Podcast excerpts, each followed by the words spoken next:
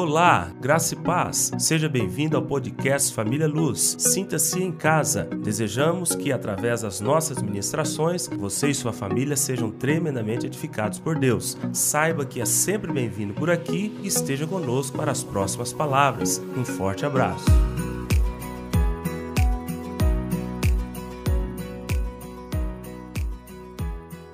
Ok, nós estamos trabalhando nesse tema como experimentar a vida que vence.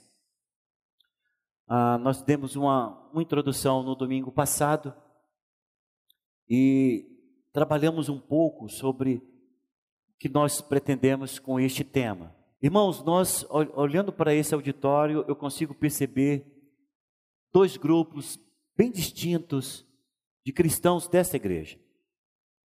Eu consigo perceber cristãos que têm mais de 20 anos que está conosco. Pessoas que já talvez ouviram esse tema das mais variadas formas de exposição. Mas que pode ser, não estou afirmando, mas pode ser que você não experimentou a realidade desta palavra. Pode ser que hoje, depois de tantos anos, você ainda tenha a, uma grande guerra consigo mesmo para tentar viver aquilo que esse texto que é um clássico da vida cristã, nos expõe, nos dá, nos reserva.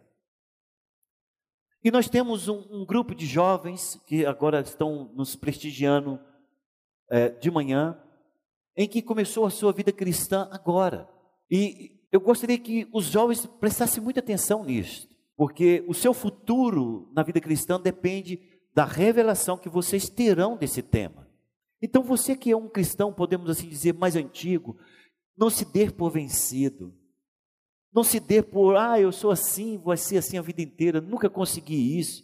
Essas informações, elas são muito interessantes, intrigantes, mas é, parece que está longe, parece que é um sonho utópico. Eu não consigo atingir. Não, não faça isso. Não faça isso.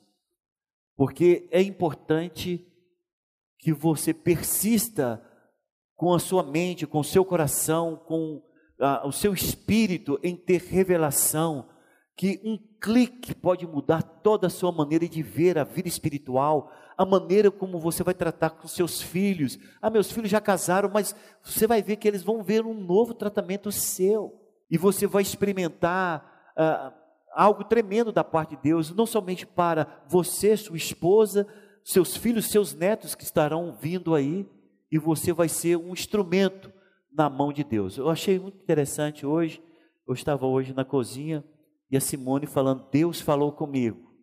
Ah, isso para mim é glorioso, Simone. Deus falou comigo, pastor. Acordei Gilberto na madrugada para contar o que Deus estava falando comigo. Eu falei para ela, sonho, sonho é duas, duas formas. Ou é opressão e você tem que expulsar, ou é revelação você tem que ter, isso é contar a revelação. Ela me contou a revelação tremendo daquilo que Deus está falando. Por que, que Deus começa a falar com o povo? Porque o coração começa a se abrir. O coração abre, Simone. Deus começa a falar. Porque Deus só vai falar com aqueles que estão com o coração aberto. É isso que eu quero pedir para esse auditório. Abra o seu coração. Abra o seu coração. Nada do que eu estou falando é, é complicado. Sempre digo, nada é complicado, só é difícil. Porque o Senhor nunca nos prometeu uma vida fácil. O Senhor falou: olha, minha, meu caminho, a estrada é apertada. Para você vir após mim, você vai ter que negar a si mesmo. Para você vir após mim, você tem que pegar sua cruz dia após dia e me seguir. Né? Então, eu não estou te propondo um caminho fácil. O Senhor nunca nos enganou. Mas é simples, só não é fácil.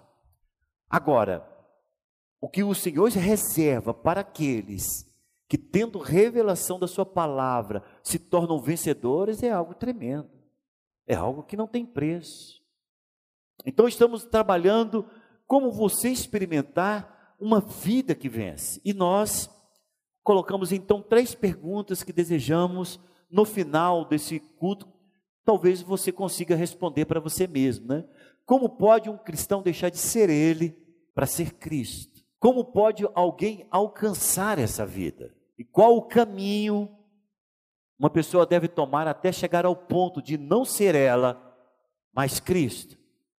Você fala, pastor, esse negócio fica muito mais no campo das ideias, porque eu jamais vou deixar de ser eu. Não, o Senhor não quer que você deixe de ser você.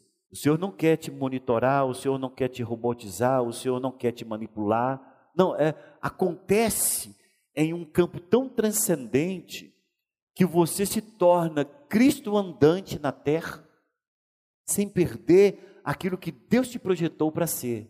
Eu sei que é complicado, no sentido de que você possa pensar: como pode Cristo viver e eu viver junto com Ele? É porque você passa a viver em Cristo, você passa a ter uma mente renovada em Cristo, você passa a experimentar o poder de Cristo e aí já colocamos então aí, como não ser eu, mas Cristo. Como não ser eu, mas Cristo? Precisamos começar da última parte do versículo 19, estou crucificado com Cristo, e prosseguir ao 20, logo já não sou eu, mas Cristo. Então vamos lá no texto? Abra tua Bíblia aí, em Gálatas, capítulo 2. Gálatas, capítulo 2 versículo 19 e versículo 20. Aí eu estou falando, quem achou diz amém. Porque eu, mediante a própria lei, morri para a lei, a fim de, de viver para Deus. Eu quero utilizar somente essa frase final do versículo 19 e caminhar para o versículo 20. Então, estou crucificado com Cristo, ponto e vírgula. Logo, já não sou eu quem, sou eu quem vive, mas Cristo vive em mim, e esse viver que agora tenho na carne, vivo pela transcendência. É claro que não está escrito isso aqui, está escrito fé. Mas é o que eu quero mostrar para você.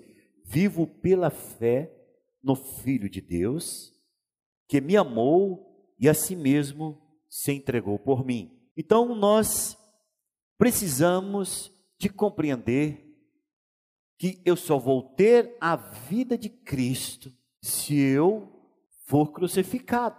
Você fala, como que é isso? Eu vou explicar de duas maneiras. Espero que uma dessas possa acertar com a sua compreensão. A primeira coisa importante é que eu só posso viver uma vida de ressurreição se eu passei pela morte. Ou eu só posso viver numa dimensão em que o pecado não tem domínio sobre mim, se o domínio que o pecado tinha no ser que, que ele dominava, morra. Então imaginemos que nós estamos com, é, nós estamos, descobrimos que, que todos os pães de Goiânia estão envenenados. Todos os pães de Goiânia. Só tem uma padaria em Goiânia e todos os pães estão envenenados. Aí alguém tem uma ideia, gente, para livrarmos o povo de Goiânia de morrer, vamos recolher os pães, tá? É um bom procedimento. Então começamos uma dura tarefa de recolher os pães de Goiânia. Aí você passa umas, um dia inteiro avisando todo mundo, recolhendo os pães. Só que enquanto nós estamos recolhendo os pães que estão envenenados, a padaria está produzindo mais pães envenenados. Aí as pessoas falam: olha, foi deixado novos pães envenenados. Sai toda a turma novamente do trabalho para resolver o problema, para que ninguém morra, e sai recolhendo novamente os pães. E conseguimos, vitória, ninguém morreu. Recolhemos os pães envenenados, beleza. Enquanto estamos recolhendo, a padaria está produzindo pães envenenados. Aí alguém lá no meio levanta a mão e fala: gente, vamos fazer o seguinte Vamos destruir a padaria. Destruindo a padaria, acabou-se os pães envenenados. Todos são salvos, entre mortos e feridos, todos se salvam. Conforme Danilo que usa muito essa frase. E aí falamos exatamente isso. Vamos lá na padaria, implodimos a padaria. Bum!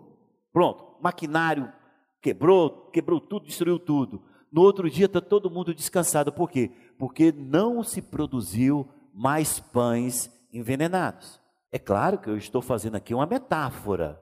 Imaginemos que você seja essa padaria. E imaginemos que os pães que estão contaminando os, o, todos os goianos sejam os seus pecados.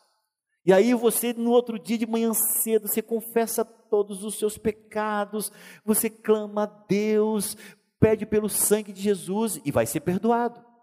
Porque a palavra do Senhor diz que se confessarmos os nossos pecados, Deus é fiel e justo para nos perdoar os pecados e nos purificar de toda injustiça. Então você é perdoado os pecados, só que no outro dia você já começa pecando, o dia inteiro pecando. Você fala, meu Deus, é um pensamento que vem, é uma atitude errada, é uma, uma mágoa que acendeu, é um tipo. Você fala, meu Deus, eu não passo nem um dia sem pecar, como é que eu faço? Então Deus resolve o problema do pecador, não é trabalhando com o pecado. Deus resolve o, o problema do pecador é removendo, é matando o pecador. Porque se você mata o pecador, ele não tem mais como produzir pecados. E o pecado continua, está aí assediando quem queira ser assediado. Mas se aquele pecado chega para, para a pessoa, mas ela está morta, ela não vai pecar. O pecado está lá, mas não tem poder sobre ela. Então, como que Deus resolve o problema do pecador? Ele não resolve removendo todas as manhãs o pecado. Ele prefere remover o pecador. O homem, o velho homem que é suscetível ao pecado, o velho homem que traz o DNA da contaminação do pecado, ele precisa ser morto. Então, como que ele é morto? Ele é morto quando ele aceita pela fé ir à cruz do Calvário e se sentir ver Deus não somente como seu representante, que substituiu para lavar os pecados, mas agora você se inclui nele, para que você possa viver uma vida de ressuscitado. Não existe uma vida de ressuscitado sem que qualquer pessoa passe pela morte. Não existe ressuscitação sem que exista, não exista um morto. Explico de outra maneira. Conta-se a história, esse está no livro que nós baseamos esse, essa mensagem. Conta-se a história de um juiz que julgou dois casos na sua cidade pequena. Os dois, é, os dois criminosos cometeram crimes, cada um na sua, no seu grau e nível peculiar. O primeiro, o juiz julgou que dez anos de prisão daria a ele a oportunidade de depois se ressocializar. Mas o segundo, o juiz olhou e viu que ele não era digno de viver mais em sociedade, condenou ele à morte. O juiz olhou e falou: Não tem jeito, você não vai ter reforma, você não vai conseguir se recuperar, segundo a direção daquele juiz, e condenou o outro à morte. Sabe quem nós somos dessa história? aquele que foi condenado à morte. Deus olhou para nós e diz: Paulo, não consigo te reformar. Não, eu não consigo ver bem nenhum em você. E Paulo fica olhando espantado para Deus, mas e, e então, Senhor, o que, que o Senhor vai fazer? Vou te matar. Você merece a morte. Mas uma coisa é certa, fique tranquilo, eu tenho a resposta para a sua vida. Se você permitir que eu te mate, eu te dou a minha vida para você viver ela e dá a ele então a vida de ressurreição. Paulo agora passa, depois dessa experiência em fé que ele tem com Deus, ele passa a olhar para os pecados que cometia e esses pecados não têm mais o poder que tinham antes sobre ele. Porque ele passa agora a viver no entendimento claro de que aquele pecado que contaminava aquele velho homem, ele continua existindo, mas o velho homem morreu. E aí ele passa a viver uma vida de ressurreição. Explico pela terceira vez de outra maneira completamente diferente. Nós estamos todos nós debaixo de uma lei sobre crentes e descrentes, sobre sãos e doentes, sobre pessoas que têm a saúde mental boa e loucos, todos estão debaixo de uma mesma lei chamada a lei da gravidade. Se você pular de um, um, uma altura de 3 metros, você vai ter um, um baque no chão. Se você pular de uma altura de 5 metros, pode ser que você quebre um tornozelo. Se você pular da altura de 15 metros, pode ser que você morra. Por quê? Porque você está debaixo de uma lei chamada lei da gravidade. Esse é, esse é o pecado. O pecado, ele ataca todos de maneira igual, crentes e descrentes, cristãos e não cristãos. O pecado está à porta e todas horas, toda hora a gente está abrindo e ele entra e ele faz festa conosco. Aí você olha para a situação e fala: gente, como é que eu posso me livrar do corpo deste pecado? Como é que eu posso me ver livre dessas circunstâncias se eu não tenho poder contra esse pecado? Todas as vezes que ele bate a porta, eu abro. Todas as vezes que vem a ira, eu não consigo me conter, eu fico irado. Todas as vezes que se apresenta alguém que tem uma coisa melhor do que, do que eu, não, não sei consigo, eu, eu, começo a invejar a pessoa. Eu começo a cobiçar o que é dela. Por que, que isso está sempre em mim? E eu não quero, eu sei que isso é errado, é eticamente errado, é moralmente errado, é pecado. Por que, que eu não consigo? Porque você está debaixo da influência do pecado, como qualquer pessoa. Você precisa sair dessa lei. Ou oh, preste atenção, isso aqui é importantíssimo para você. O pecado está aí, você está debaixo dele, ele é forte, ele imprime a força em todos, ninguém consegue desafiá-lo sem que não seja vencido por ele. E você fala, mas tem que ter uma solução. E Deus então se apresenta uma, como uma solução. Então, vamos imaginar que o Senhor Jesus seja um grande avião que esteja ali no nosso aeroporto. Um grande avião, cabe todos aqueles que creem nele. Esse avião é um avião que cabe todos aqueles que nele crê.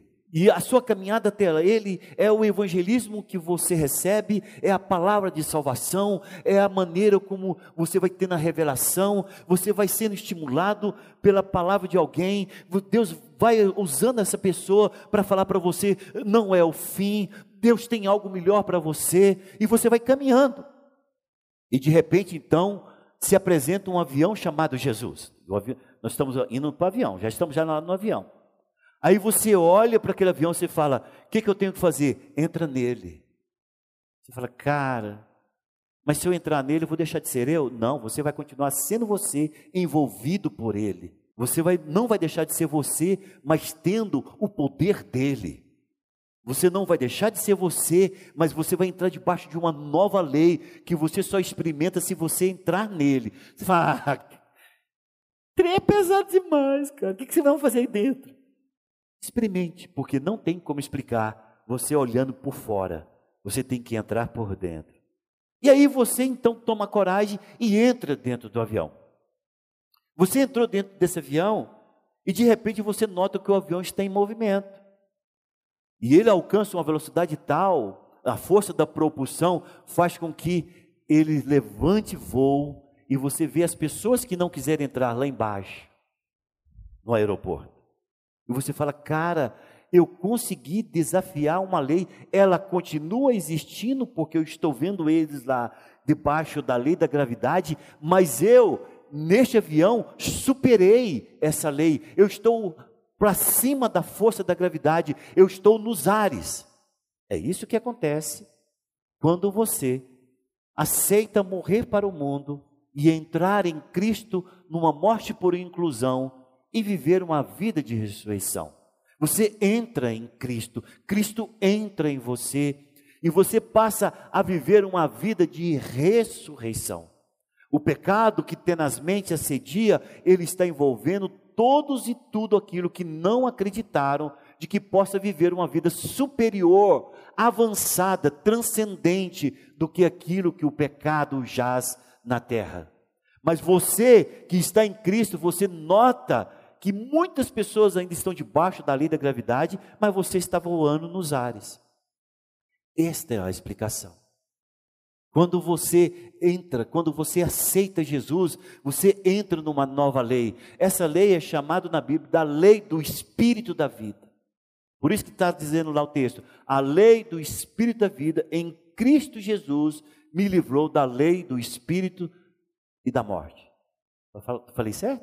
Então é importante que você compreenda que você em Cristo Jesus supera, avança, transcende, vai a mais do que aquilo que está envolvido o um mundo sem Cristo, um mundo sem o poder de Deus. Agora, essa caminhada até o avião é o que nós estamos tentando acertar com vocês. E a primeira coisa que você tem que compreender para você entrar nesse avião é aceitar a avaliação que Deus faz de nós. O problema de muitas pessoas é que eles construíram um Cristo para elas. Muitas pessoas construíram um Deus para ela. Você começa a falar e confrontá-los a respeito da palavra de Deus, eles dizem: O meu Deus não faz isso comigo. O meu Deus não me exige isso.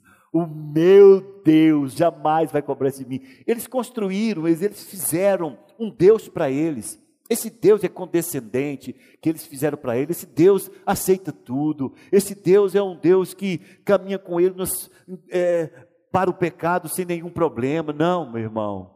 Eu não estou falando do seu Deus. Eu não estou falando do meu Deus. Eu estou falando do único Deus, o Senhor Jesus. É esse que você tem que aceitar. É esse que você tem que, é com esse que você tem que ser confrontado com relação à vida que Deus deseja que os seus filhos possam viver. Hoje nós então iremos começar uma, uma leitura em Romanos capítulo 6, não está no nosso slides, mas a gente vai abrir lá. Abra sua Bíblia na carta que Paulo escreve aos Romanos, capítulo 6. Eu quero que você nessa leitura de Romanos, capítulo 6, você preste atenção em três palavras. Eu vou falar as palavras antes, e quando você lê, você fala, aqui está uma que o pastor falou. E quando eu falar outra, fala, aqui está outra. Você vai ganhar um prêmio. Você vai prestar atenção na, palavras, na palavra sabendo isto.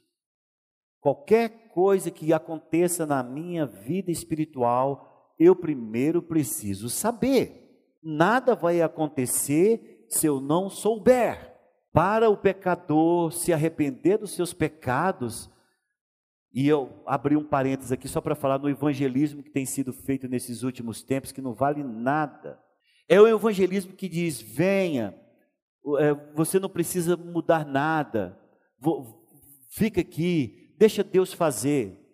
Esse evangelismo, ele não é o bíblico. O evangelismo bíblico é sente com a pessoa e mostra o quanto ela é pecadora. Sente com a pessoa e mostra, é claro, educadamente, amorosamente, você tem que mostrar para ela o que é a realidade dela. A Bárbara está ali, que falou sobre as luzetes ontem. Se a pessoa não se achar que está feia, Bárbara, ela nunca vai mudar o visual. Não é assim? Se ela não olhar alguma coisa mais bela, ela fala: não, para mim está tudo bem assim. Por isso que é importante na casa de todos terem espelho. Você olhar e falar: gente, será que eu estou bem? Esses dias meu cabelo estava todo desarrumado aqui na frente. Estou brincando.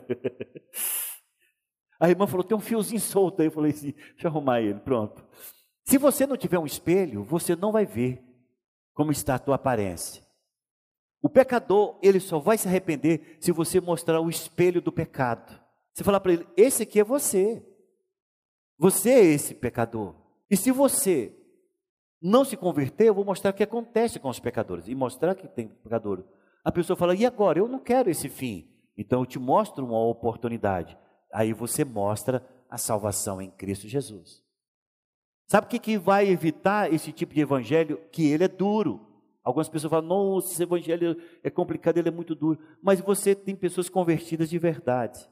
Vamos evitar nesta igreja ter pessoas convencidas de que são cristãs. E elas nem elas sabem, nem, nem eu vou saber, e vira uma confusão espiritual que ninguém sabe. Só depois que a pessoa se converte é que ela fala: Pastor do céu, eu não era crente. Já ouvi isso aqui nessa igreja. Pastor, eu não era crente, me converti agora. Você leva uma pessoa no encontro, depois do encontro a pessoa fala: Eu não era crente. Você já ouviu isso nos encontros? Paulo. A pessoa fala, eu não era crente, Paulo. Agora que eu me converti. Eu pensava que eu era crente. Passa pelo encontro e vê o que significa a cruz, o que significa a vida de pecado, o que significa libertação. A pessoa tem uma vida completamente mudada. Quantos anos de crente? 10 anos de crente, 20 anos de crente. Irmãos, eu fiz o meu encontro em Manaus com 500 pastores. Eu vi pastores se convertendo. Você pensa que é brincadeira. Eu vi pastores se convertendo. Passaram pelo encontro e falou: Não, gente, eu quero aceitar Jesus, quero minha vida mudada. Eu pensava que eu era crente, mas eu não era crente coisa nenhuma, e era pastor. Vai entender. Então, a primeira coisa importante que nós precisamos é saber das coisas. Saber. Você tem que saber se você se converter, o que, que vai acontecer com você. Depois que você fica sabendo, você vai ter que se considerar. Não tem jeito, no mundo do espírito, onde nada é preto no branco, onde nada é do jeito tátil, que nós fazemos isso aqui, ó, ó, garrafa, mesa, bateu, ficou. No mundo espiritual isso não existe. No mundo espiritual transcende, passa além dos limites do tato, do toque, do cheiro, ele transcende. Então, você muito daquilo que acontece no mundo espiritual, você tem que se considerar. E depois de considerar, você se oferecer. Agora vamos para o texto. Quando nós lemos essas palavras, vocês irão ver. Capítulo 6, versículo 1. Que diremos, pois? Permaneceremos no pecado para que seja a graça mais abundante? De modo nenhum. Como viveremos ainda no pecado nós, os que para ele morremos? Ou porventura ignorais ou não tem conhecimento que todos nós que fomos batizados em Cristo, Jesus, fomos batizados na sua morte? Fomos, pois, sepultados com ele na morte pelo batismo, para que, como Cristo foi ressuscitado dentre os mortos pela glória do Pai, assim também andemos nós em novidade de vida. Porque se fomos unidos com Ele na semelhança da Sua morte, certamente o seremos também na semelhança da Sua ressurreição. Sabendo isto, que foi crucificado com Ele o nosso velho homem para que o corpo do pecado seja destruído, olha a padaria indo embora, e não sirvamos o pecado como escravos, porquanto quem morreu está justificado do pecado. Ora, se já morremos com Cristo, cremos que também com Ele viveremos, sabedores de que, havendo Cristo ressuscitado dentre os mortos, já não morre a morte já não tem domínio sobre ele. Pois quanto ter morrido, de uma vez para sempre morreu para o pecado. Mas quanto a viver, vive para Deus. Olha esse versículo 11, preste atenção.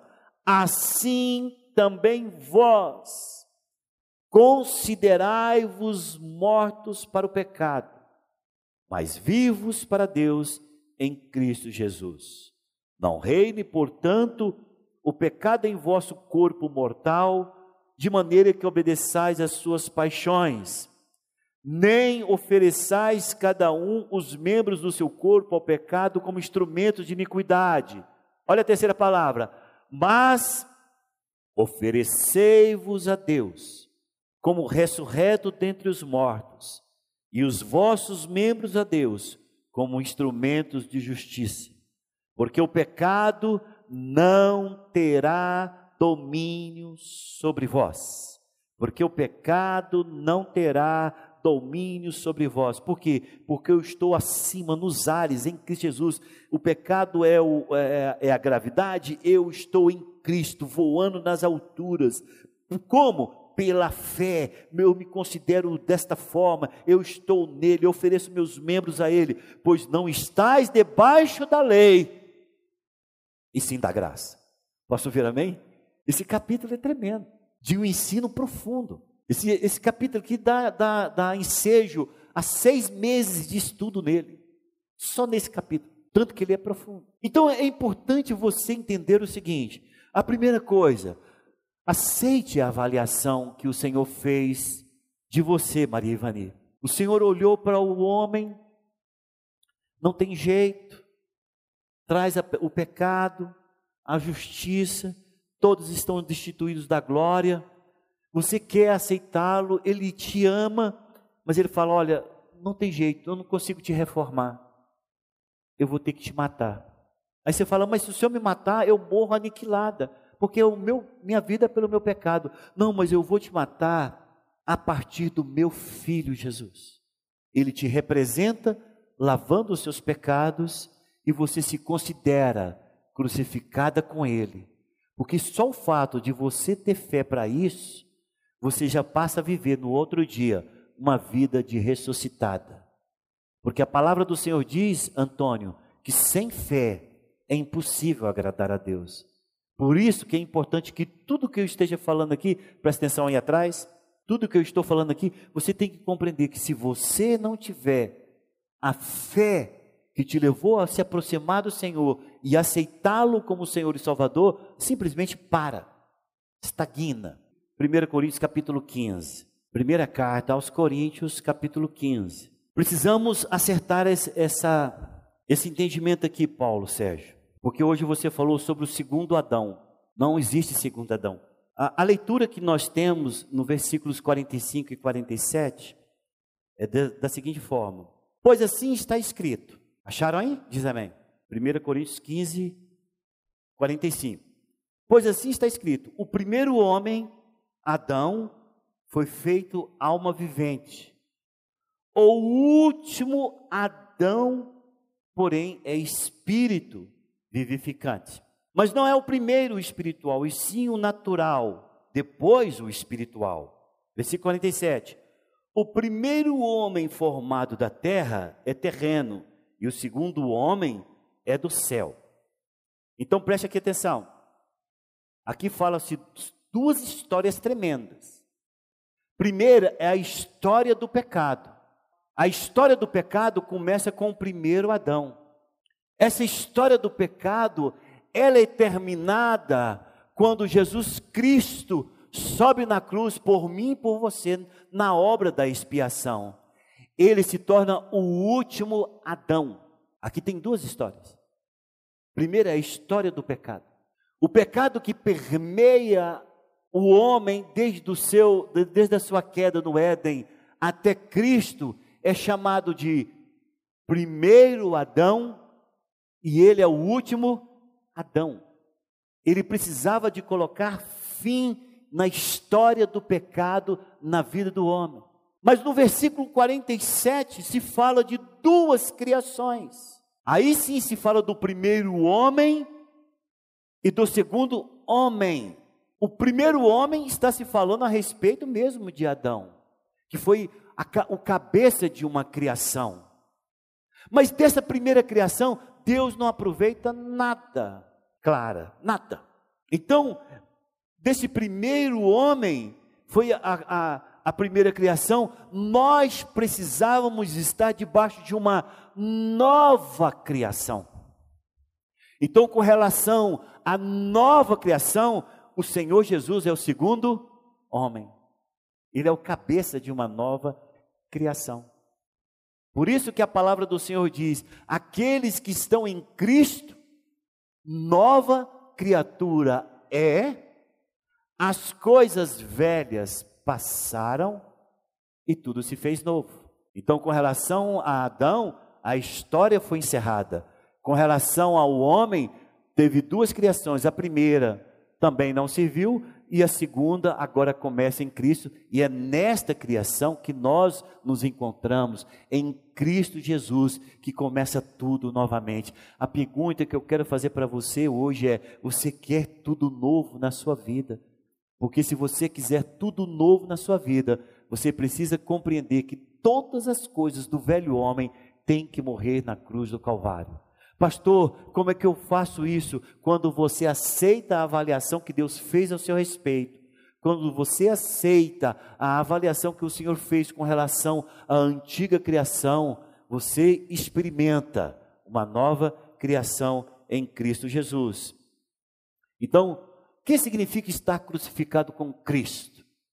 A fim de experimentar essa verdade, há uma condição necessária que precisamos cumprir. Devemos dizer a Deus: perdeste toda a esperança em mim e eu também perdi. Perdeste toda esperança em mim. Há uma esperança de reforma? Não. Há uma esperança de restauração? Não. Existe alguma coisa que se aproveita deste homem? Não. Quando você entende, você olha para você e olha para o Senhor e diz: Senhor, faça conforme a tua vontade, e eu quero, a partir de hoje, me considerar crucificado com Cristo Jesus. Porque a primeira coisa você tem que saber. Segunda coisa que você tem que fazer é considerar como que eu faço isso? Em fé. Não existe nenhuma protocolo que mostre um processo em que você tem que fazer humano, tátil, inscrito, que você possa caminhar por isso. É no mundo da fé, de você falar: acabou, eu, eu aceito o que o Senhor realmente promoveu em minha vida, de que Ele me incluiu naquela cruz do Calvário e por isso agora eu, o velho homem morreu. Você fala, como é que eu faço isso? Não tem jeito, eu não sei como explicar isso para você. É você que tem que se considerar e aceitar. Ah, quando você é, se casa, você pode ter duas opções. Vou falar um negócio aqui complicado, mas acho que vai encaixar. Nós temos problema com homem ou com mulher que se casam e não se consideram casados. Sabiam disso? Às vezes eu recebia no meu, no meu gabinete o seguinte: Pastor, casou, mas tem a vida de solteiro. Eu falo, me explica para a mulher. Joga bola todo dia, não tem horário de chegar em casa, não paga água nem luz, é, almoça fora na casa da mãe, dorme na casa da mãe. Minha casa parece que é um lugar de visita. Esse é um homem que casou e não se considera casado. Sabia disso?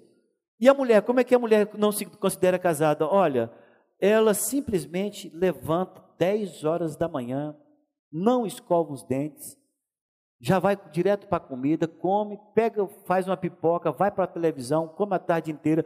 Quando eu chego em casa, eu tenho que arrumar a casa, eu tenho que fazer janta, eu tenho que lavar roupa. Por quê? Porque ela vive como se ela estivesse vivendo na casa da mãe dela, onde a mãe dela fazia tudo para ela. Essa mulher não se considera casada. Ela se considera solteira. Veja, dentro de um engajamento que todo mundo sabe que muda-se completamente o comportamento do homem e da mulher, mas as pessoas podem se considerar ali dentro solteiro ou solteira. Agora, o que, que é uma pessoa casada? A mãe chega e fala: Meu Deus, Antônio, vou usar você como exemplo, tá, Antônio? Uai, Antônio, você acordando seis horas da manhã, Antônio, lá em casa você acordava às dez. Não, mãe, eu, eu me casei. Você já começa a falar desse jeito, não é? Uai, para onde você vai, Antônio? Mãe, eu vou trabalhar, mãe. Menino do céu, como mudou? Mãe, eu casei. A explicação sempre é essa. Aí você chega cansado do almoço, almoça rápido. Onde você vai, meu filho? Vai dormir um pouco. Você está cansado? Não, mãe, eu tenho que voltar para o trabalho. Oh, meu Deus, como mudou. Ah, mas mudou, porque se considera casado. Uma pessoa pode entrar dentro de um casamento e se considerar solteira. Isso é possível. Você tem que entrar no casamento e mudar a sua mentalidade. Muda completamente a história, Charles. Casou naquela noite, até as 20 horas você era solteiro, dali para frente é casado. No outro dia você já acorda com responsabilidade de casado. Água, luz, telefone, bujão de gás, energia, comida, arroz, feijão, lavar roupa, ajudar a esposa. Você se considera, o modus operandi muda. Por quê? Porque um clique bateu, não sei, em algum lugar da sua mente, algum lugar na sua cabeça. Alguma coisa mudou lá dentro, você mudou, você, você pegou um, um, um, um botão e mudou, apertou algo. Porque no outro dia é de um dia, é de uma noite para o dia, você já é outra pessoa. É isso que nós queremos levar você a se considerar. Você tem que compreender o seguinte: você dormiu pecador no sentido do dia que você aceitou Jesus, no outro dia você é uma nova criatura. Você tem que se considerar uma nova criatura para ter todo o comportamento de uma nova criatura. Por quê, pastor? Quando você se considera nova criatura, você oferece-se a viver segundo aquilo que primeiro você soube e depois você se considerou. Não é que no outro dia entrou, entrou em mim agora assim, agora Brito casado. Não teve isso. No outro dia eu tive que pensar, gente, como um casado vive? Como é que um casado fala? Como um casado age? Às vezes errando, mas sempre desejando acertar. Me ofereci para me compor, ofereci todo o meu comportamento para viver segundo aquilo que eu tinha proposto no meu coração de me unir com a minha esposa. Eu me considerei casado e me ofereci de corpo, alma e espírito para viver aquela situação de maneira plausível. Está aqui o casalzinho com o nenenzinho, coisa mais linda. O esposo está cansado, deve ter dormido, ficou a noite inteira acordado com o neném, a esposa só levantou para amamentar e tal. É isso, mano. Talvez outro dia, essa hora você estava jogando bola, vamos imaginar, jogando bola, os caras falando, é, João, estou passando aí peladinha para nós, depois a gente vai sair com a galera. Ah, não, está aqui sentadinho. Por quê? Porque casou, se considera casado e se oferece para viver essa vida. Com som, meu Deus do céu, esse menino não deixou dormir essa noite, né? Assim. Meu Deus, por que, que ele trocou a noite pelo dia?